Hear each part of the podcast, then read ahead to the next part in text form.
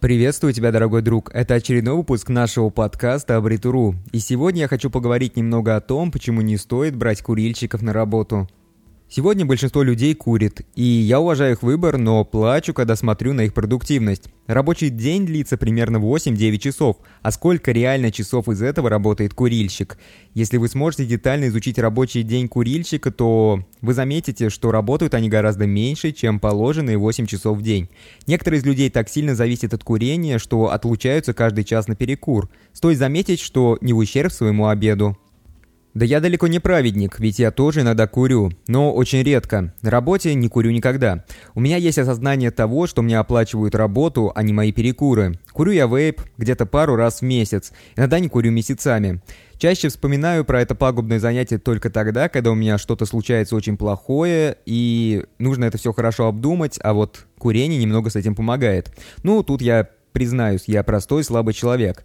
Я часто работал в окружении курящих людей. В целом, мне кажется, что у большинства людей сегодня так или иначе есть привычка курить. Кто-то курит вейп, кто-то курит сигареты, а кто-то новомодный айкос. Не суть. Все это я называю курением.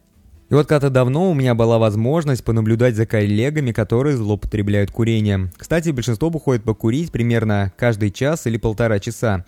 У вейперов перекур занимает немного больше времени и составляет приблизительно 10-15 минут, а у сигаретчиков всего лишь 5-10 минут. Давайте возьмем какие-то средние показатели данных. Перекур каждые полтора часа, длительностью 10 минут. При таком раскладе человек выйдет покурить за рабочий день приблизительно 5 раз. Выходит, что дополнительно человек прогуливает приблизительно 50 минут в день, а в неделю составляет 4 часа. Если почитать за месяц, то это 16 часов, а ведь это целых два полноценных рабочих дня. Соответственно, в год получается дополнительный отпуск, и это уже довольно неплохо. И при всем этом мы еще не говорим о том, что у курильщика постоянно падает уровень концентрации и производительности труда. Во-первых, после перекура нужно постараться, чтобы снова набрать прежний темп работы. А до перекура тоже производительность падает, ведь все мысли уже о этой прекрасной сигаретке. Во-вторых, во время таких перекуров можно очень часто пропустить какого-нибудь горячего клиента, который бы точно совершил покупку и принес прибыль вашей компании. Но вот при всем этом у меня есть и приятные новости для курящих. Вы только представьте то, что час вашей работы фактически стоит намного больше, чем у вашего некурящего коллеги. Это однозначно, ведь ваш труд для вашего руководителя обходится намного дороже, если учитывать частые перекуры и потенциально упущенную прибыль организации.